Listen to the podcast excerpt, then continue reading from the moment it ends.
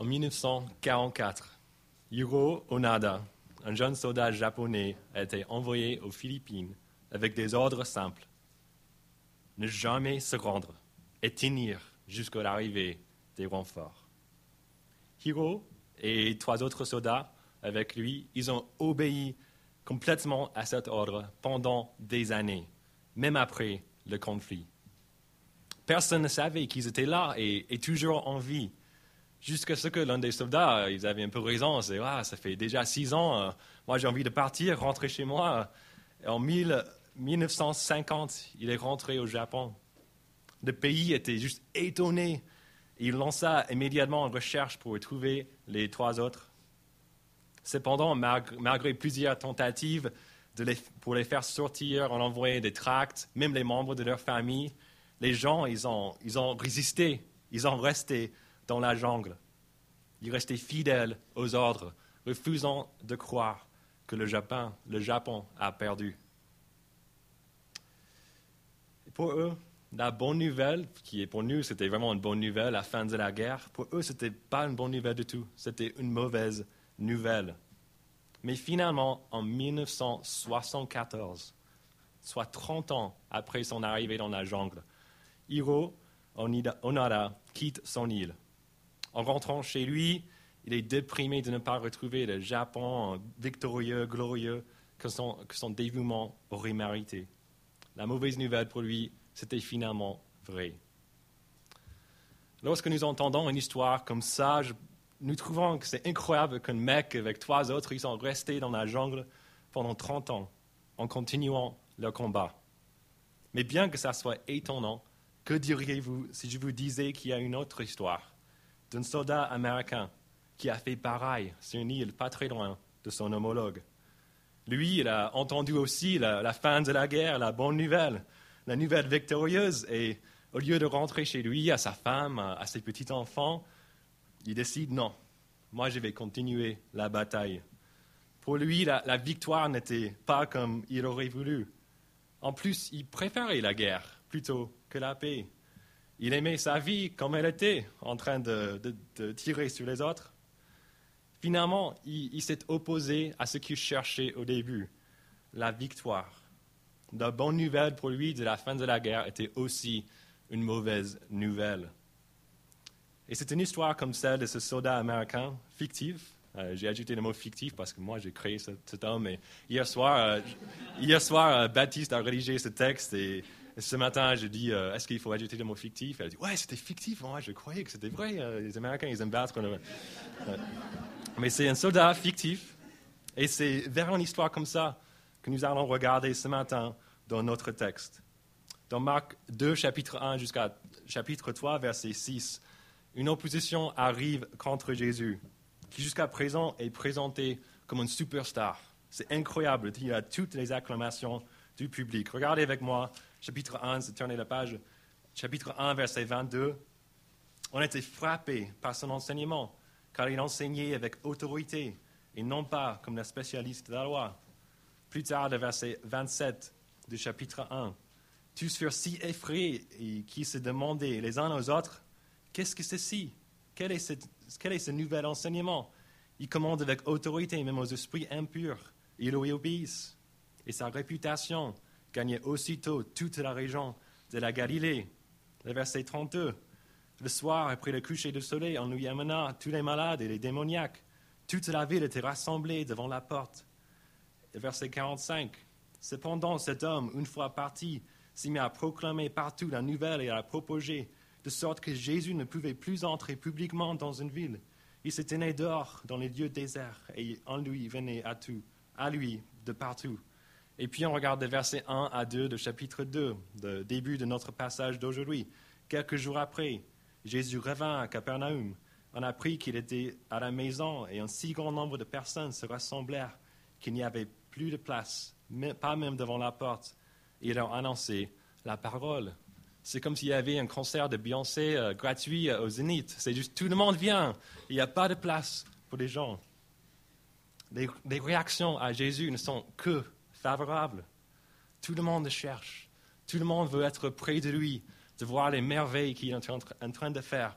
d'entendre ces enseignements vraiment juste pleins d'autorité et complètement différents de ce qu'ils ont déjà entendu. Les opposants euh, jusqu'à présent dans ce livre de Marc sont pas même les êtres humains. Ils jouent pour l'autre équipe, équipe, complètement. C'est Satan au chapitre 1 qui, tente Jésus. Et c'est les démons aussi qui résistent euh, et luttent contre, contre Jésus, quoique sans espoir. Ces derniers sont comme les soldats japonais. Ils savent qu'ils perdent, mais ils luttent quand même. Mais dans notre texte, nous allons retrouver une opposition différente, comme celle de notre soldat américain, bien fictif. Une opposition qui vient de la même équipe, qui vient du peuple juif, le peuple auquel Jésus était envoyé et dont Jésus lui-même fait partie. Et ce ne sont pas quelques méchants du peuple juif qui s'opposent à Jésus, mais en fait, c'est les meilleurs parmi eux, les pharisiens, les spécialistes de la loi, tous ceux qui connaissaient par cœur les Écritures et qui enseignaient au peuple.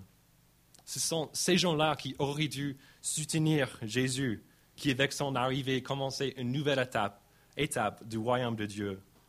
Mais ce sont eux, finalement, le problème. Comment se sont-ils trompés? Ben, C'est parce que la bonne nouvelle de Jésus est devenue pour eux une mauvaise nouvelle. Ce matin, nous verrons qu'en fait, Jésus est une mauvaise nouvelle pour ceux qui refusent de changer. Et Marc va nous montrer leur opposition, l'opposition à Jésus dans cinq récits qui devient de plus en plus chaud. Et vous pouvez retrouver les plans dans vos bulletins. C'est l'un des premiers plans qu'on a avec cinq points. Euh, je, je, suis désolé, mais le texte, c'est un peu comme ça cette semaine. Euh, donc, on va voir l'opposition à Jésus et contre, d'abord, versets 1 à 12 du chapitre 2, contre celui qui peut pardonner, puis contre celui qui, qui appelle des pécheurs, des versets 13 à 17, contre celui dont l'arrivée change tout, euh, le verset 18 à 22, contre celui qui casse les codes, le verset 23 à 28, et enfin contre celui qui juge, le chapitre 3, verset 1 à 6. Mais nous commençons d'abord avec les versets 1 à 12 du chapitre 2 que nous avons vu euh, rapidement la semaine dernière. Il y a une semaine, Jonathan, il nous a montré avec ces versets comment Jésus, euh, euh, pour Jésus, le péché était vraiment le problème numéro un pour les êtres humains. Ce n'était pas le fait qu'ils avaient besoin d'être guéris, ils étaient paralysés, mais vraiment le péché, c'était le problème numéro un. Mais cette nouvelle n'était pas totalement bien reçue. Regardez avec moi les versets 5 à 7 du chapitre 2. Voyant leur foi, Jésus dit au paralysé, Mon enfant, tes péchés te sont pardonnés. Il y avait là quelques spécialistes de la loi qui étaient assis et qui se disaient en eux-mêmes Pourquoi cet homme parti ainsi? Il blasphème. Qui peut pardonner des péchés si, si ce n'est Dieu seul? Ici, nous voyons quand Jésus parle de manière un peu imprévue, il faut dire ça, du pardon, que les spécialistes de la loi sont en désaccord. Pour eux, il n'y a qu'un être qui puisse pardonner les péchés, et c'est Dieu seul. Du coup, ils murmurent Jésus, il se, il se prend pour qui? C'est scandaleux ce qu'il dit. C'est vraiment du blasphème, c'est un crime. Jésus, il connaissait que ça se passait dans leur tête. Il connaissait leurs pensées il répond dans les versets 8 à 11. Je vous invite à regarder ces versets avec moi. Jésus sut aussitôt dans son esprit qui raisonnait ainsi en lui-même. Mais il leur dit, Pourquoi raisonnez-vous ainsi dans vos cœurs? Qu'est-ce qui est le plus facile à dire aux paralysés? Tes péchés sont pardonnés Ou lève-toi, prends ton brancard et marche Afin que vous sachiez que le Fils de l'homme a sur la terre le pouvoir de pardonner les péchés. Je te l'ordonne, dit-il aux paralysés, lève-toi, prends ton brancard et retourne chez toi.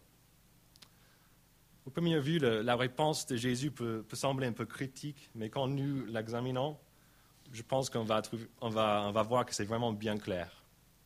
Jésus commence en leur demandant ce qui est le plus facile à dire à un paralysé. Est-ce que c'est plus facile à dire t'es pardonné ou lève-toi?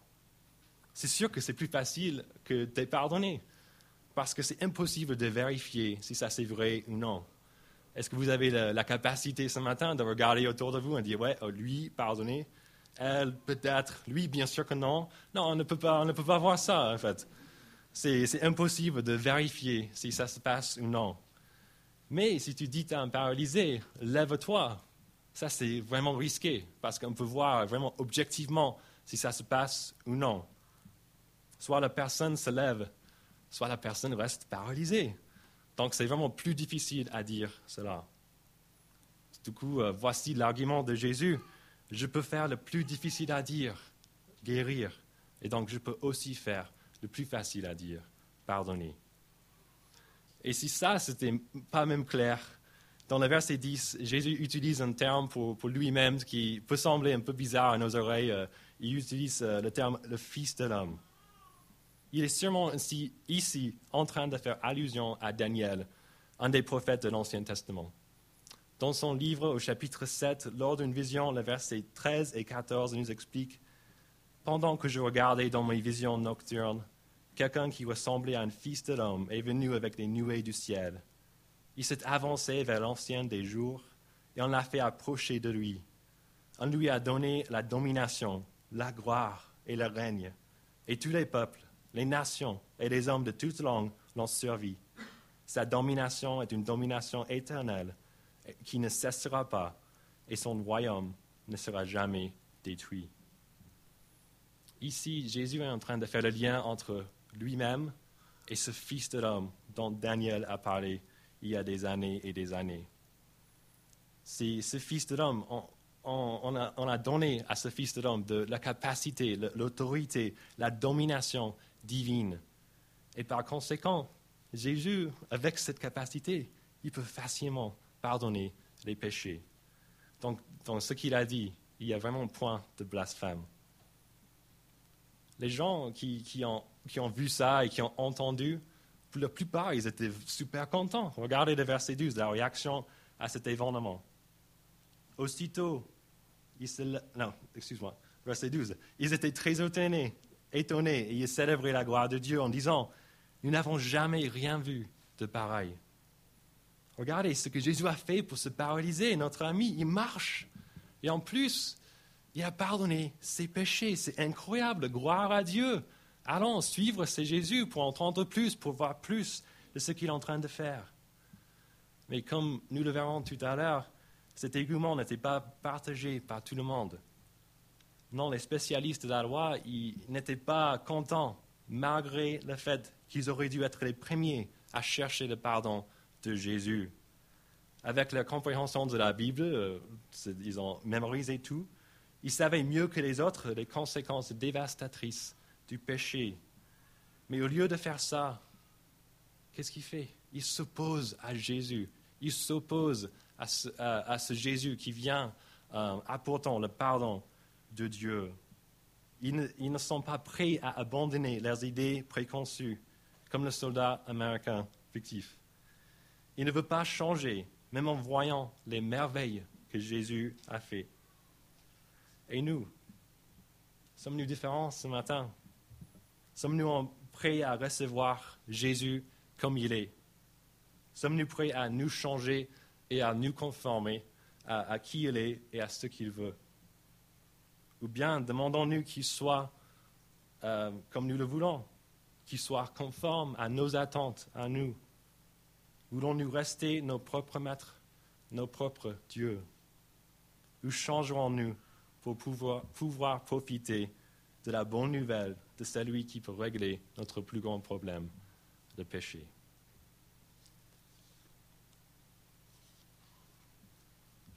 Ding ding, c'est un peu la fin de la, première ronde de, cette opposition à Jésus, mais elle tout juste vient de commencer. Elle vient tout juste de commencer. Dans les versets 13 à 17, on verra cette deuxième étape de l'opposition à Jésus. Jésus il part à nouveau de Capernaum. Sur la route, il voit Lévi, un collecteur d'impôts, et il appelle à le, suivre.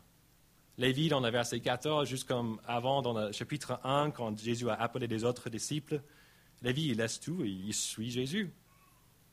Il fait comme les autres disciples. Et le soir, Lévi est super euh, content donc il décide de faire la fête et il invite beaucoup de monde chez lui pour rencontrer son nouveau maître, Jésus.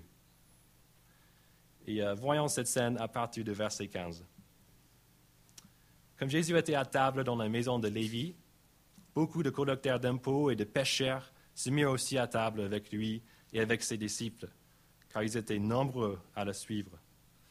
Le voyant manger avec les collecteurs d'impôts et les pêcheurs, les spécialistes de la loi et les pharisiens dirent à ses disciples Pourquoi mange-t-il avec des collecteurs d'impôts et les pêcheurs? Nous voyons ici que les opposants de, Jésus sont devenus un peu plus forts. Au lieu de, se murmurer, ils décident à poser une question. Pas à Jésus, pas encore, mais au moins à ses disciples. Ils sont en train de s'exprimer à haute voix. Et pour eux, le problème, c'est, n'est pas Jésus, c'est pas ses disciples, mais c'est le fait que Jésus est là avec ses autres invités de Lévi. Pour eux, ce n'était pas sain pour un homme bon de, fréquenter des collecteurs d'impôts et des pêcheurs. Et à cette époque, les collecteurs d'impôts, on peut peut-être demander un. C'est sûr que personne n'aime vraiment les collecteurs d'impôts, on n'aime pas payer les impôts. Mais à l'époque euh, de Jésus, ces collecteurs d'impôts, c'était les Juifs qui récoltaient des impôts pour l'Empire romain. Donc, c'était vraiment les gens détestés. Ils étaient vraiment mal vus. Et bien sûr, les pécheurs sont toujours mal vus. Mais voilà pourquoi ces gens, les pharisiens, ils ont, posé cette question. Ils avaient, ils avaient juste ce sentiment. Ce n'est pas bon ce que Jésus fait ici. Ce n'est pas, pas bien qu'un homme bon, un homme religieux, ce n'est pas bon qu'il soit à table avec ces, ces collecteurs d'impôts et ces pécheurs. La réponse de Jésus à ces hommes est dans le verset 13. Regardez ça avec moi. Jésus, qui avait entendu, leur dit, Ce ne sont pas les bien portants qui ont besoin de médecins, mais les malades. Je ne suis pas venu appeler des justes, mais des pécheurs. Jésus utilise ici une petite énigme. C'est assez facile de comprendre si vous n'êtes pas malade, vous n'allez pas au médecin, vous n'avez pas besoin de médecin. Et de même, les, justes, ils n'ont pas besoin de, pardon, ils n'ont pas besoin de l'appel de Jésus à, avoir, sa, justice, en fait. Ils sont déjà justes. Jésus, au lieu d'appeler des, justes, il appelle des pécheurs. Et c'est une bonne nouvelle, n'est-ce pas? Mais, ça dépend. C'est une mauvaise nouvelle pour ces gens qui sont déjà justes. Ou au moins, les gens qui se disent être justes. La Bible nous dit à plusieurs reprises que tous ont péché. Donc les pharisiens et tous ceux qui se pensaient à l'époque justes, tous euh, parmi vous qui vous pensez aussi être justes, la Bible nous dit que vous êtes, vous êtes, et moi aussi, nous sommes tous pécheurs. Donc, si vous, vous, faites comme les Parisiens, les, les Pharisiens, pas les Parisiens, peut-être il y a quelques... Ouais. Moi, je, le laisse juste là. donc, les pharisiens et tous ceux qui pensent être justes sont seulement en train de se mentir. Ils ont formé leur propre idée de ce, de ce que ça signifie être juste ou bon. Pour eux, c'était de suivre les règles qu'ils ont créées, qu'ils ont établies, qui incluaient de ne pas manger avec les gens mauvais. Et pour vous, vous considérez-vous juste euh, ou une bonne personne? Pourquoi? Pour quelle raison? Est-ce que c'est aussi votre code moral que vous gardez très bien? Est-ce que c'est à cause de votre gentillesse envers les autres, votre petite empreinte carbone, votre famille, votre autonomie financière, votre contribution à la société et au pays de, de la France La liste peut continuer. La mauvaise nouvelle pour vous, c'est que Jésus n'est pas venu pour vous si vous restez dans cet état d'autosuffisance. Il est venu appeler ceux qui ont besoin, des pécheurs.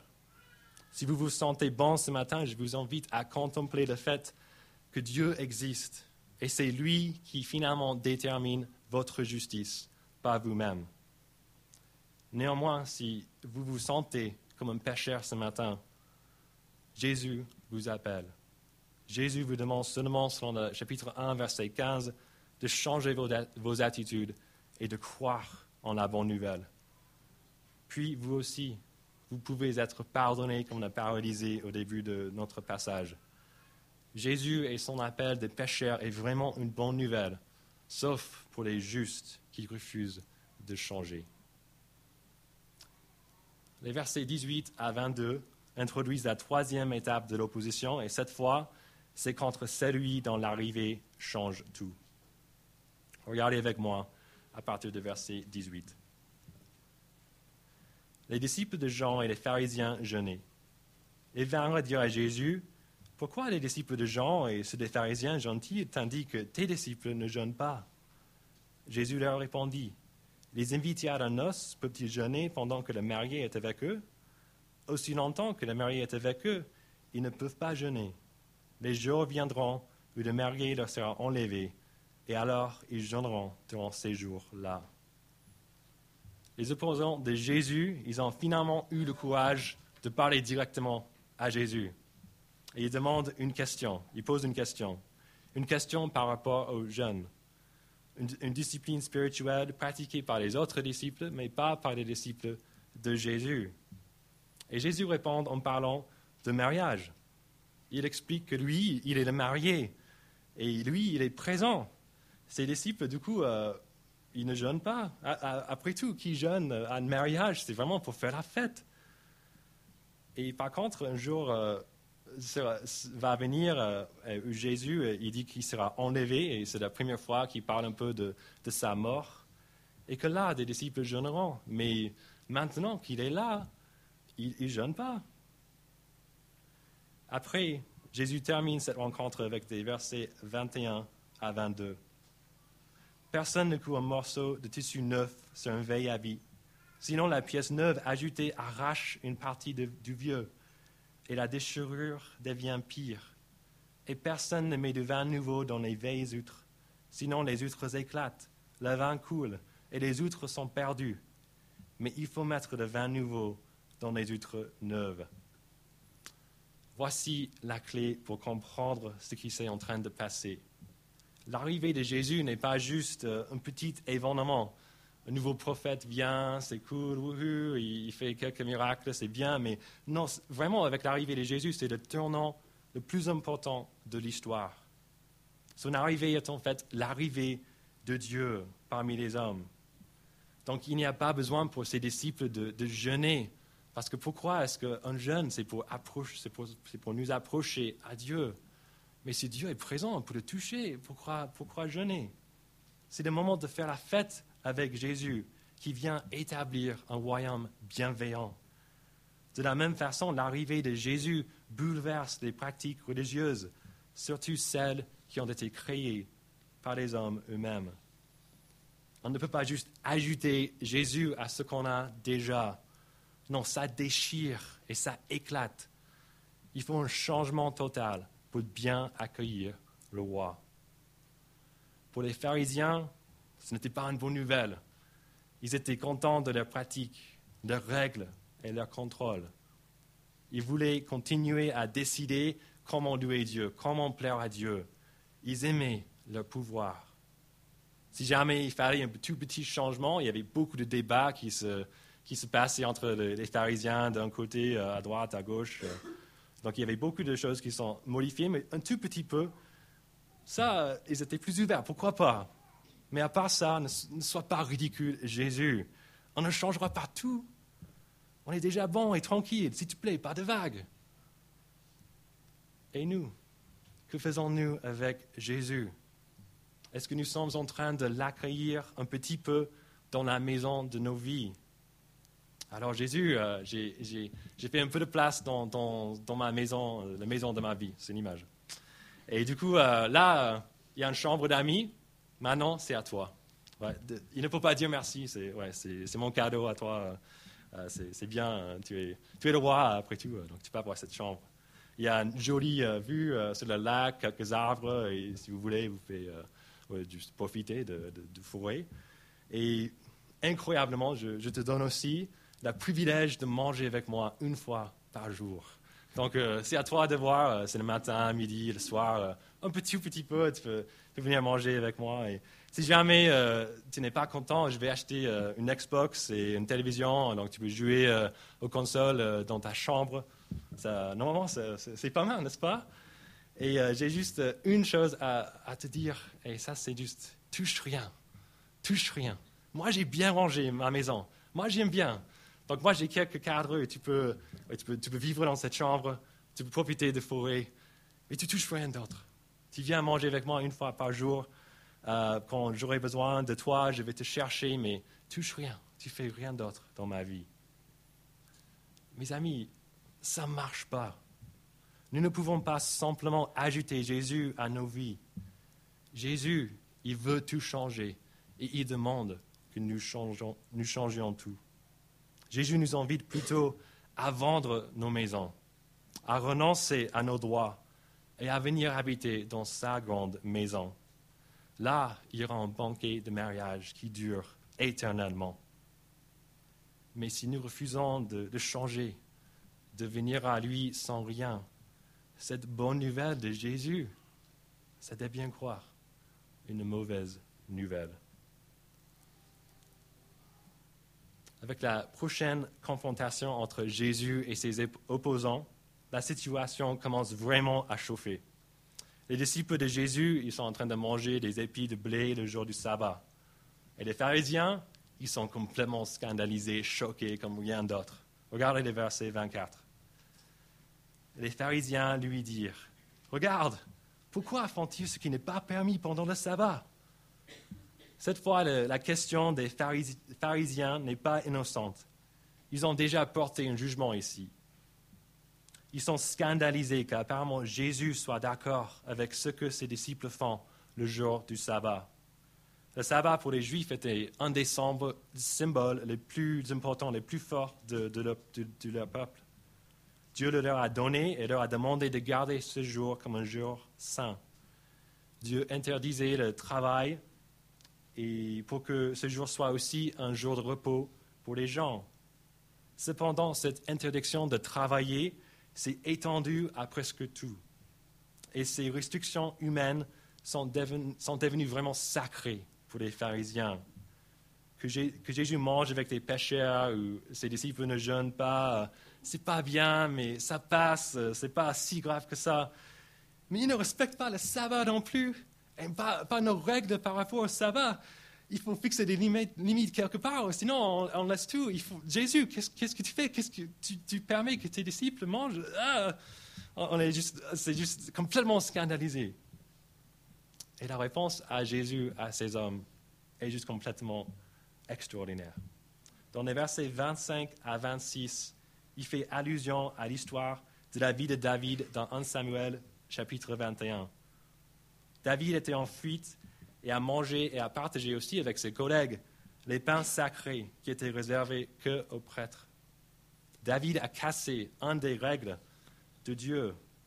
Mais dans le récit, David n'est pas présenté comme ayant fait une bêtise. Après tout, il était David. Il avait l'onction de Dieu. Et du coup, il pouvait se permettre de faire cela.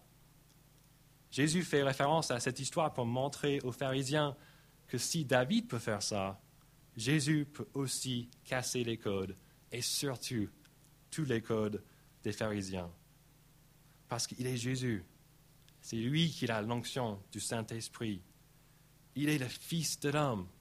Et on, va voir dans les versets 27 à 28, il est même plus. Regardez ces versets. Puis il leur dit, le sabbat a été fait pour l'homme, et non l'homme pour le sabbat, de sorte que le Fils de l'homme est le Seigneur même du sabbat. Jésus se dit être Seigneur du sabbat. Et en disant cela, il s'attribue l'autorité divine. C'est Dieu qui a créé le sabbat et donc son Seigneur. Cette personne est aussi Dieu. C'est une déclaration de sa divinité en fait. Et du coup, c'est lui qui décide la fonction du sabbat. il casse les codes des pharisiens en affirmant que le sabbat est fait pour l'homme et pas l'inverse. La cinquième et dernière confrontation entre Jésus et ses opposants tourne autour d'une guérison, comme au début du passage. Jésus, au verset 1 du chapitre 3, entre à nouveau dans la synagogue, et là, il trouve quelqu'un avec la main paralysée. Le verset 2 nous montre que ses opposants sont aussi présents. Ils regardent si Jésus va casser à nouveau et plus profondément leurs règles concernant le sabbat. Cette fois, Jésus est l'instigateur du conflit. Regardez avec moi les versets 3 à 5. Jésus dit à l'homme qui avait la main paralysée, Lève-toi, là, au milieu. Puis il leur dit, Est-il permis le jour de sabbat de faire du bien ou de faire du mal, de sauver une personne ou de la tuer? Mais ils gardèrent le silence. Alors il promena sur eux un regard de colère, et peiné par l'endurcissement de leur cœur, il dit à l'homme, Tends ta main. Il attendit, et sa main fut guérie. Jésus utilise cette deuxième guérison, comme il a déjà fait au début du passage, pour enseigner au peuple. Jésus, il veut arriver au cœur du problème de ses opposants. Et du coup, il leur demande s'il est permis de faire le bien ou le mal le jour du sabbat. Les pharisiens, ils ne répondent pas. Ils sont piégés. S'ils disent le bien, il faut qu'ils permettent à Jésus à, guérir cet homme. Mais s'ils disent le mal, tout le monde sait que c'est une mauvaise réponse. C'est comme tu demandes à quelqu'un, euh, ouais, c'est quoi, c'est, qui le sauveur? C'est Jésus, ok. Est-ce que c'est, est-ce que c'est on fait le mal le jour du sabbat? Non, c'est facile, on ne fait pas ça. Donc ils sont complètement piégés. Avec cette question, Jésus, il est juge. Il montre que ses, opposants se fichent des autres. Il préférait que cet homme souffre un jour de plus plutôt qu'il soit guéri ce jour-là. Ils ne veulent pas changer. C'est pourquoi Jésus les examine avec un regard de colère, mais aussi un regard peiné par l'endurcissement de leur cœur. Malgré leur zèle, ils ont complètement raté le principe, la but de la loi de Dieu. Tu devrais être pour les biens des gens. Les sabbats est pour se reposer du travail et pour profiter de Dieu. C'est pour faire le bien à la gloire de Dieu. Jésus fait du bien euh, à cet homme en le guérissant et Dieu est glorifié à travers ce miracle. Par contre, regardez le verset 6 et l'action des pharisiens. Verset 6 dit qu'ils sortirent et tinrent aussitôt conseil avec les Hérodiens sur les moyens de les faire mourir. Ce qui a commencé avec un murmure devient une soif d'éliminer Jésus à tout prix. Ils s'en vont et se réunissent avec leurs ennemis. Euh, les Hérodiens, c'était les Juifs qui, supportaient l'Empire romain, donc ils n'avaient rien à voir avec les Pharisiens. Mais ils se réunissent avec leurs ennemis pour se liguer, pour planifier la mort de Jésus, l'ennemi commun, plus grand. Ils choisissent de faire le mal et de tuer le jour du sabbat, montrant clairement leur hypocrisie et combien ils sont égarés. Leur cœur était tellement endurci, ils ne voulaient pas du tout changer. Et c'est vraiment triste parce que s'ils étaient ouverts à changer, Jésus les accueillerait avec plaisir, comme il le fait pour d'autres pécheurs. Et nous, finalement, où sommes-nous par rapport à Jésus ce matin? J'espère que si ce passage nous a enseigné une chose, c'est qu'il n'y a que deux choix devant Jésus. Soit on l'accepte pour qui il est et comme il le veut, soit on le rejette. Peut-être que ce matin, vous êtes complètement, ouvertement contre Jésus, comme les démons le sont. C'est lui, l'ennemi. Je ne veux rien avoir à faire avec lui. Si c'est votre cas, je vous invite à contempler l'enjeu. Votre âme éternelle est en péril. Êtes-vous certain que votre hostilité est une bonne chose? Je vous invite, euh, si ça c'est votre cas, à prendre cette Bible qui est sur votre chaise, à, à cette Bible avec juste un cœur ouvert pour découvrir qui est vraiment Jésus et qui nous sommes aussi. Ou le, le, rejet de Jésus peut être une bataille un peu plus subtile. On se dit chrétien, mais on commence à murmurer contre Jésus. On veut rester tranquille, comme les pharisiens, et on remet en cause certains de ses enseignements quand il demande un peu trop. Et quand on voit vraiment ce que Jésus veut de nous, il devient clair qu'on ne veut pas de lui. Il devient même gênant, porteur d'une mauvaise nouvelle de changement. alors on veut l'évacuer de nos vies et d'une certaine manière, on veut aussi le mettre à mort.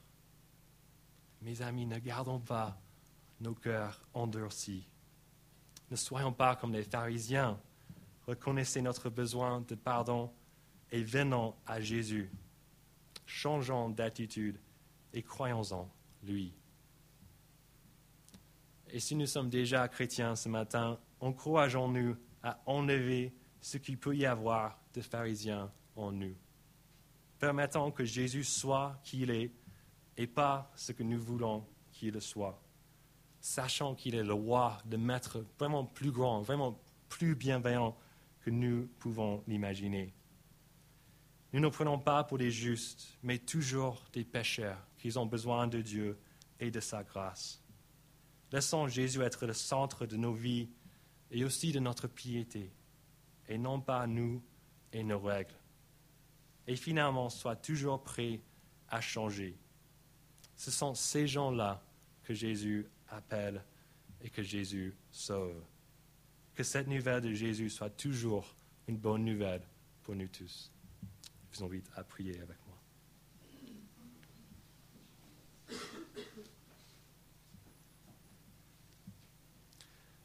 Merci pour la bonne nouvelle de ton Fils Jésus. Merci de l'avoir envoyé ici pour nous sauver de notre plus grand problème, le péché, qui nous sépare de toi. Seigneur, nous avons vu ce matin une nouvelle fois combien le péché est fort, jusqu'au point où il peut nous faire croire que la bonne nouvelle de Jésus est une mauvaise. Père, par ton esprit, garde-nous de ce mensonge. Aide-nous à être toujours ouverts à changer en réponse de ta vérité qui nous éclaire. Seigneur, fais en sorte que nous restions attachés à Jésus, le cœur humble. Aide-nous à toujours croire en la bonne nouvelle de Jésus pour le pardon de nos péchés et pour la gloire de ton nom. Amen.